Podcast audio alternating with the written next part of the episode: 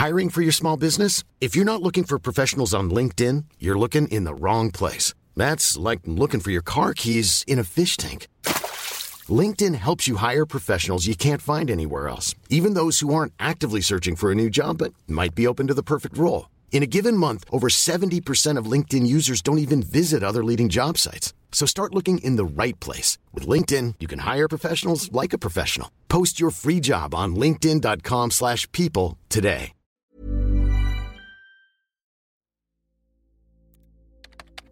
Ah ouais, elle habite toujours à l'Épidore, elle.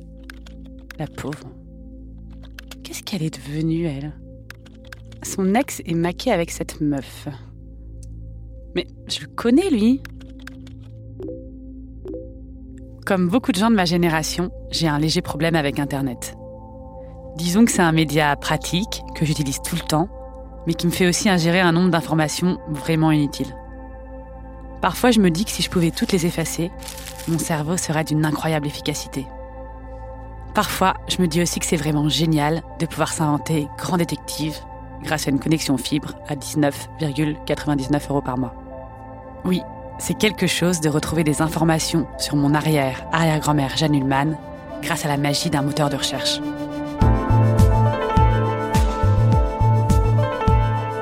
À la recherche de Jeanne, épisode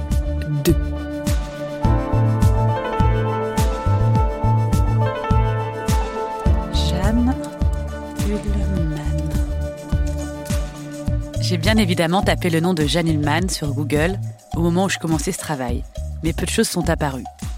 J'ai alors décidé de chercher des informations sur sa descendance.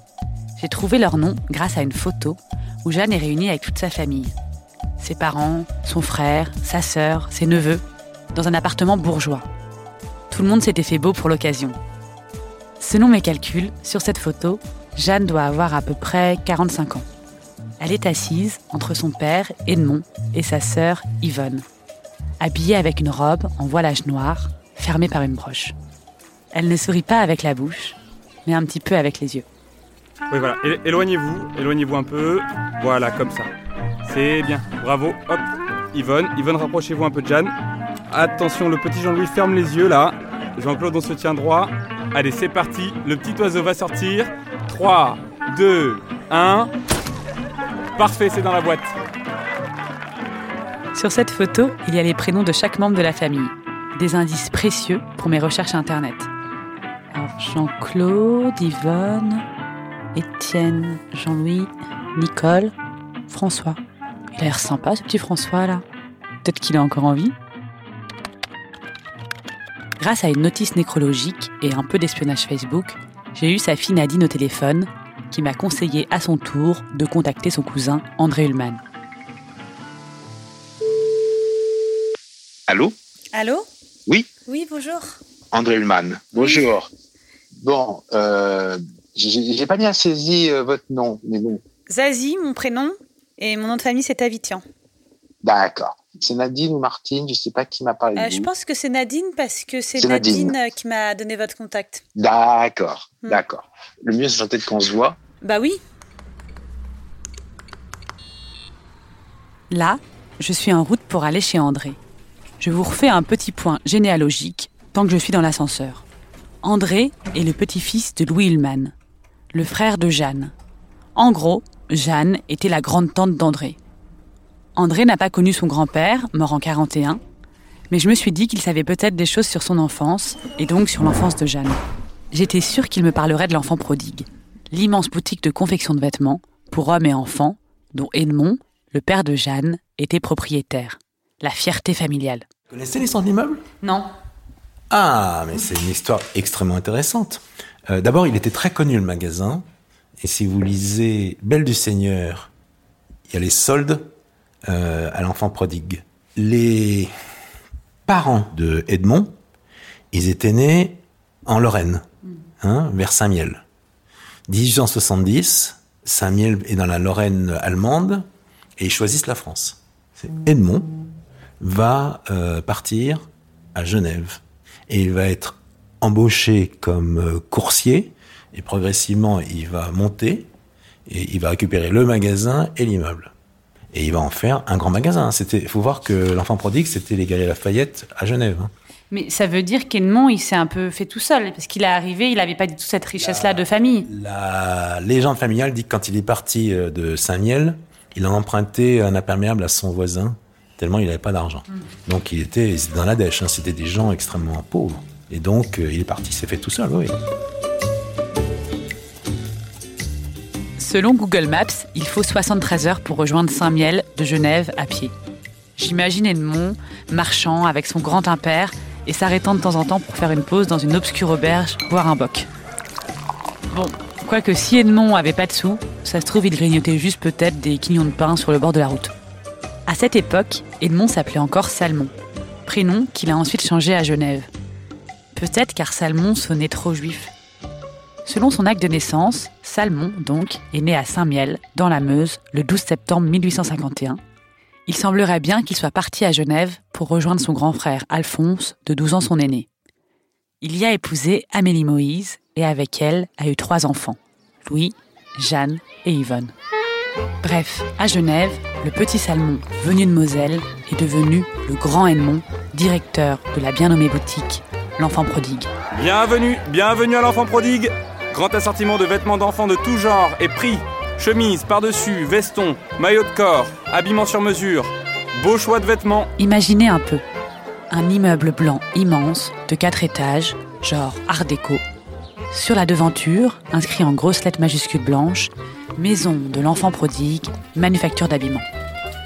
En bas, une grande porte en fer, par laquelle les clients devaient entrer. Garés devant ce bâtiment, des fiacres, avec des cochers, qui attendent sûrement que leurs riches clients aient fini leur course. Juste à côté, le lac Clément. Jeanne habitait au troisième étage de cet immeuble. J'imagine l'admiration, petite fille, quand elle arrivait dans cette boutique, où sur des grandes tables, des ouvriers découpaient directement le feutre ou la laine pour tailler sur mesure des costumes pour la clientèle genevoise. Jeanne devait être toujours bien habillée. Peut-être récupérait-elle des chutes pour en faire des petites robes à ses poupées. Sur la seule photo que j'ai retrouvée d'elle enfant, elle doit avoir 8 ans et est habillée tout en blanc, avec ses longs cheveux bruns tirés en arrière et un air mélancolique. Les petites filles de Jeanne m'ont raconté une scène qui se déroule à l'enfant prodigue. C'est leur père, Étienne, le fils de Jeanne, qui leur racontait. C'était peut-être même Jeanne qui elle-même lui avait raconté quand il était enfant. Il s'agit d'une histoire de fanfare et de costumes trop petits. Mais je laisse la parole à Jeanne. À l'histoire de la fanfare. Le 1er août, il y avait toujours une grande fanfare à Genève. Et pour cette fois, on avait demandé à mon père de fabriquer des costumes, du jour au lendemain. Le général, un homme très sévère, lui avait dit Monsieur Ullmann, il nous faut les uniformes pour demain. Et papa, euh, qui voulait toujours bien faire, lui dit euh, Bon, ça va être difficile, euh, je n'aurai pas le temps de mettre la glycérine sur les costumes. Le général lui dit Je compte sur vous, monsieur Ullmann. Bon. Mon père fit les costumes. Le lendemain, on entend la fanfare, on se précipite tous aux fenêtres. Les musiciens étaient trop beaux dans leurs costumes bleus. Et là, bam, un orage. Il pleut, il pleut. La fanfare avançait. Il pleuvait de plus en plus. Les costumes rétrécissaient. Et le trompettiste a terminé avec les manches au-dessus des coudes. Là, c'est moi qui l'imagine. Peut-être que Jeanne ne racontait pas du tout cette histoire comme ça. J'ai demandé à André si lui savait un peu mieux à quoi ressemblait l'enfance de Jeanne. Ah, je pense que c'était des familles bourgeoises, euh, israélites, françaises, typiques. Hein. J'en sais pas beaucoup plus. Hein. J'en sais pas beaucoup plus. Parce que votre grand-père, euh, Louis, il a connu une fin tragique aussi. Oui, il s'est suicidé en 41. Bon, je pense qu'il était très déprimé, que là, je crois que c'était au moment où les Allemands arrivaient dans Paris, où ils étaient déjà là, et euh, bon, il s'est suicidé. Donc, euh, ouais. Et, et ça, votre père, Jacques, il en parlait? Parce que Louis, il était peintre. Il était peintre, il peignait que pour lui, euh, il, était, il était rentier, ils avaient Genève, et en fait, il ne cherchait pas à vendre ses toiles. Euh, L'immeuble de Genève a permis euh, de les faire vivre complètement. Et un truc pour moi, c'est un mystère, je ne sais pas s'ils arrivaient à toucher de l'argent pendant la guerre, j'en sais rien. Et votre père, du coup, c'était donc Jeanne, c'était sa tante en, réalité. Hmm. Et ça, il n'en parlait pas non plus de sa déportation? Non. il parlait très très peu de sa, sa famille. Des enfants, de ma génération, enfants après-guerre, de parents qui ont eu cette période, ne savent rien. Et souvent, c'est les petits-enfants. Ce que ne m'a pas raconté André, c'est que Jeanne a fait un mariage arrangé. Elle a été présentée à Raphaël, son mari, en janvier 1906, à 22 ans. Ça, je l'ai appris lors de mon voyage en Israël, par Nadine, la petite fille de Jeanne.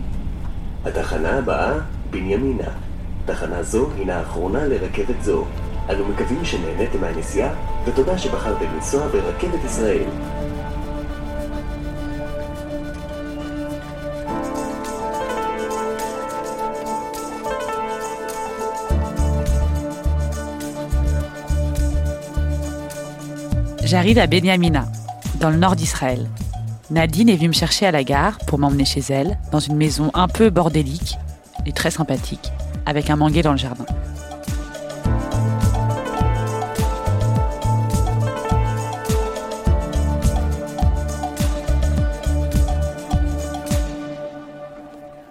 Je suis la petite fille de Jeanne, la fille d'Étienne. Il est né juste après la Première Guerre mondiale, quand son père revenait de l'armée. Ça a dû être euh, un cadeau pour eux. Maintenant, il était très très attaché à sa mère, à, tel point qu'il nous en parlait presque jamais. Parce que je crois que ça le rendait malade de, penser comment elle a fini sa vie. Donc, on, on savait très peu de choses sur elle et on savait qu'on ne devait pas en parler pratiquement. Je dois dire qu'il avait un, beaucoup de mal. Par exemple, il y avait deux livres sur la Shoah, deux livres de l'histoire de la Shoah. On n'avait pas le droit d'y toucher. Il nous disait, quand vous serez grande, vous pourrez le regarder.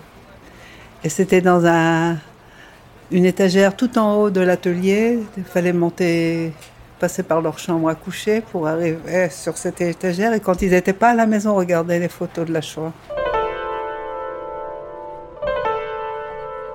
Qu'est-ce que tu veux cuisiner du coup de ce livre? Je pense à la charlotte aux pommes parce que j'aime beaucoup les pommes. Mais c'est pas les charlottes qu'on connaît, euh, enfin en France euh, avec les gâteaux cuillères. Là, c'est, je sais pas à quoi ça va ressembler parce qu'il n'y a pas de, pas de farine et il n'y a pas de gâteau et pas de pain, pas de. Ah, tu l'as déjà faite. C'était bon? C'était bon, mais ça a pas, ça a bien gonflé, mais ça a complètement. Ça retombé après. Euh, retombé après.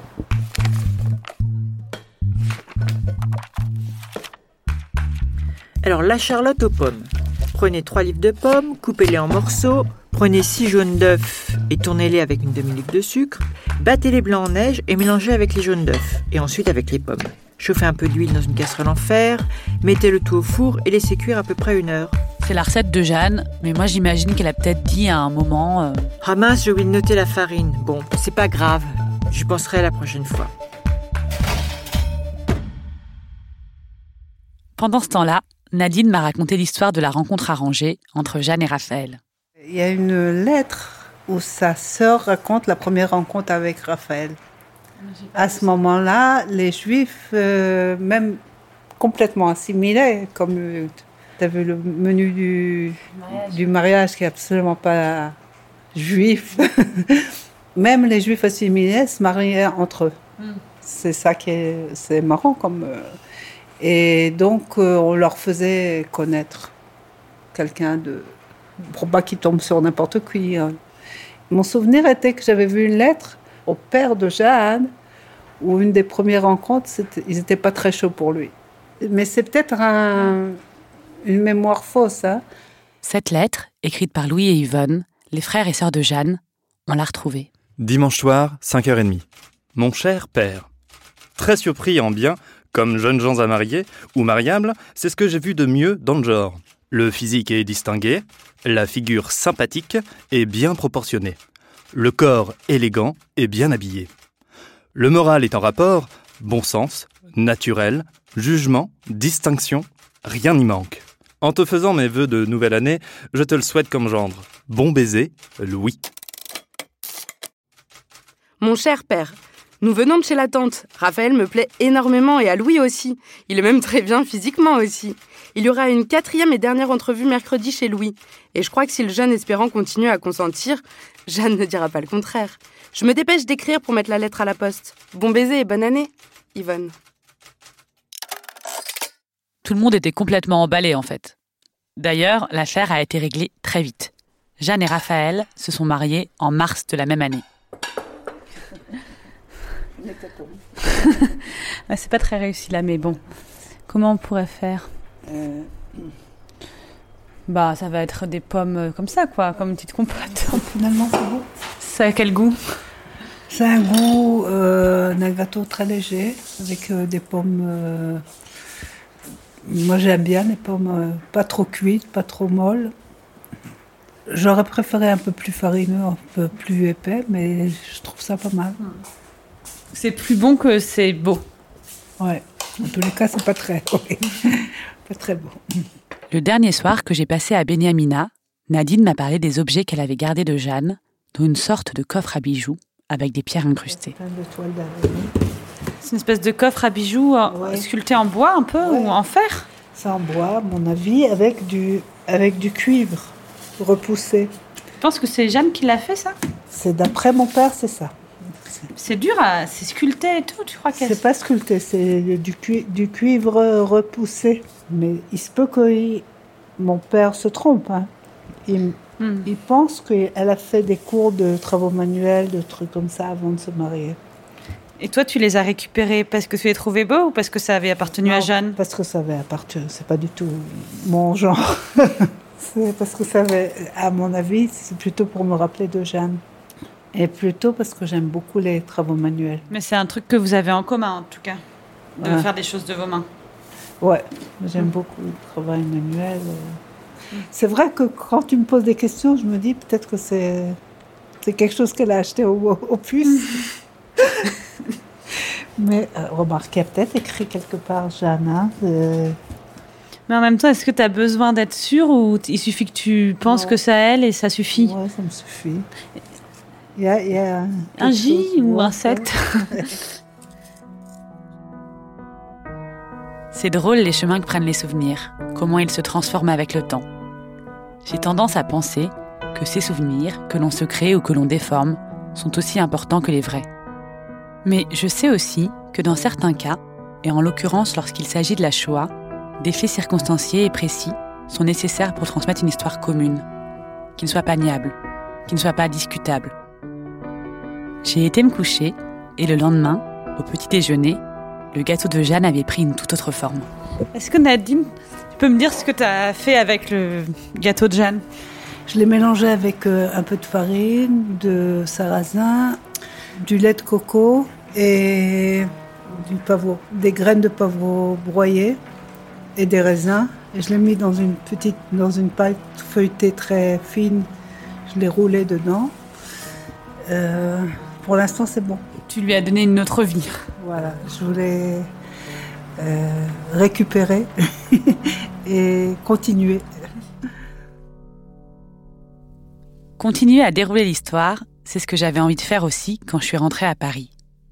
Ce qui est difficile quand on tire le fil de la mémoire, c'est de savoir où s'arrêter de chercher. On devient un peu obsédé. Il y avait un endroit où j'avais envie d'aller depuis le début de mon enquête. Mais j'ai un peu traîné avant de franchir le pas. L'appartement où ont vécu Raphaël et Jeanne, 15 rue Léo de Libre, dans le 16e arrondissement de Paris. Jeanne y a passé 30 ans de sa vie, de février 1912 jusqu'au 7 août 1942, jour où les Allemands de la Felden Gendarmerie sont venus l'arrêter chez elle. J'ai fini par me décider, un matin, dans le froid, j'ai pris la ligne 2 à Barbès et je suis partie en terre très inconnue, dans le 16e arrondissement de Paris.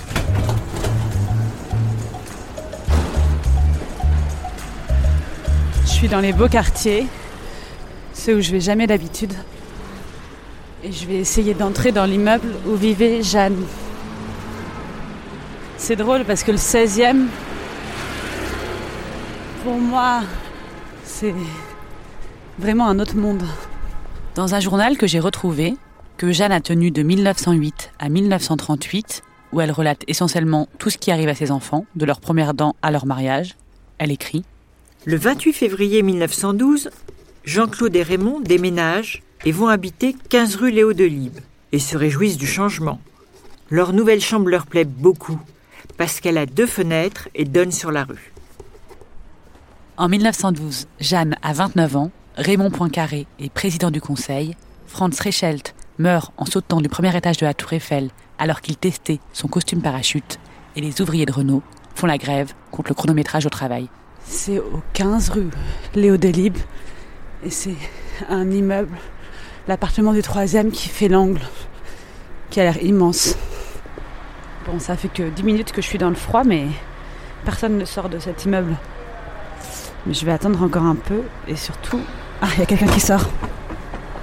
Allez-y, hein. Super.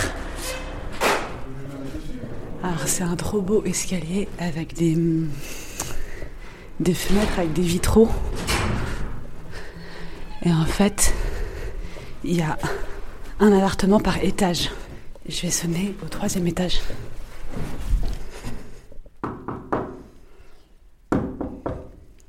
Je vais essayer de frapper au deuxième. Il y a une petite. euh, le truc juif, là, je sais plus comment ça s'appelle. Ah oui, le truc juif dont je parle sur la porte, ça s'appelle une mezouza. C'est un petit étui contenant deux passages de la Torah que les juifs placent au montant droit de la porte de leur maison. Bonjour. Attends, juste une seconde, Ilan. En fait, mon arrière, euh, arrière-grand-mère, elle vivait ici. Et je fais un documentaire sur elle. C'est une femme qui a été déportée. Et elle vivait au troisième étage. Ouais. Est-ce que je pourrais venir voir juste à quoi ça ressemblait? Parce que je pense que ça doit être pareil de, de l'autre côté. Ah, c'est très gentil, merci.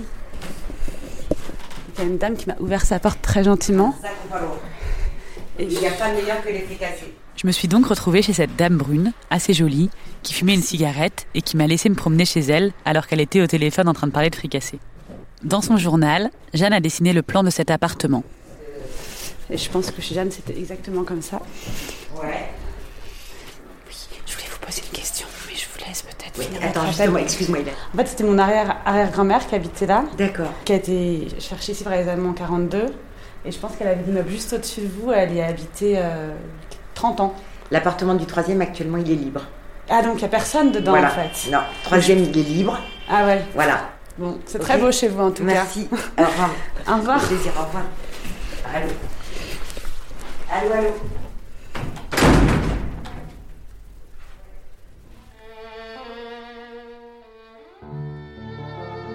Je n'ai pas visité l'appartement du troisième, celui de Jeanne.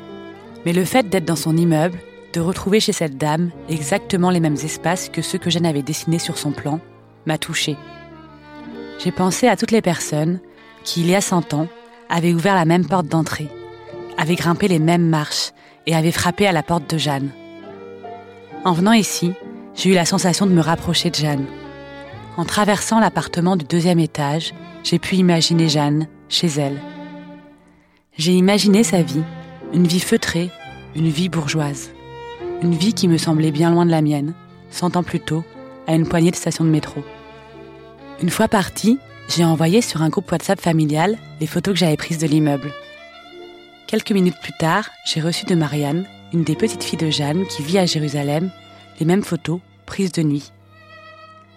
Elle et ses sœurs étaient venues à Paris quelques mois plus tôt et avaient fait le même trajet que moi.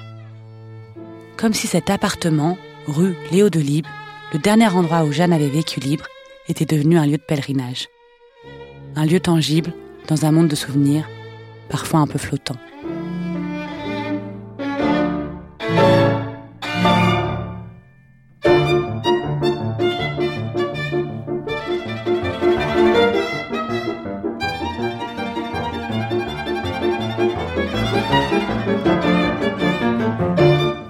Recherche de Jeanne, à suivre.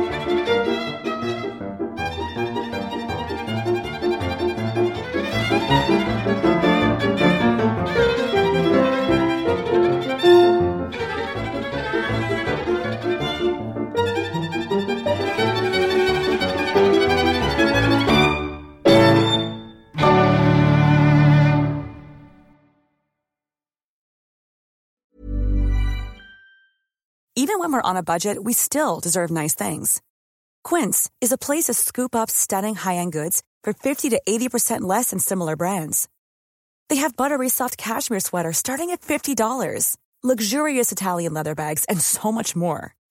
Plus, Quince only works with factories that use safe, ethical, and responsible manufacturing.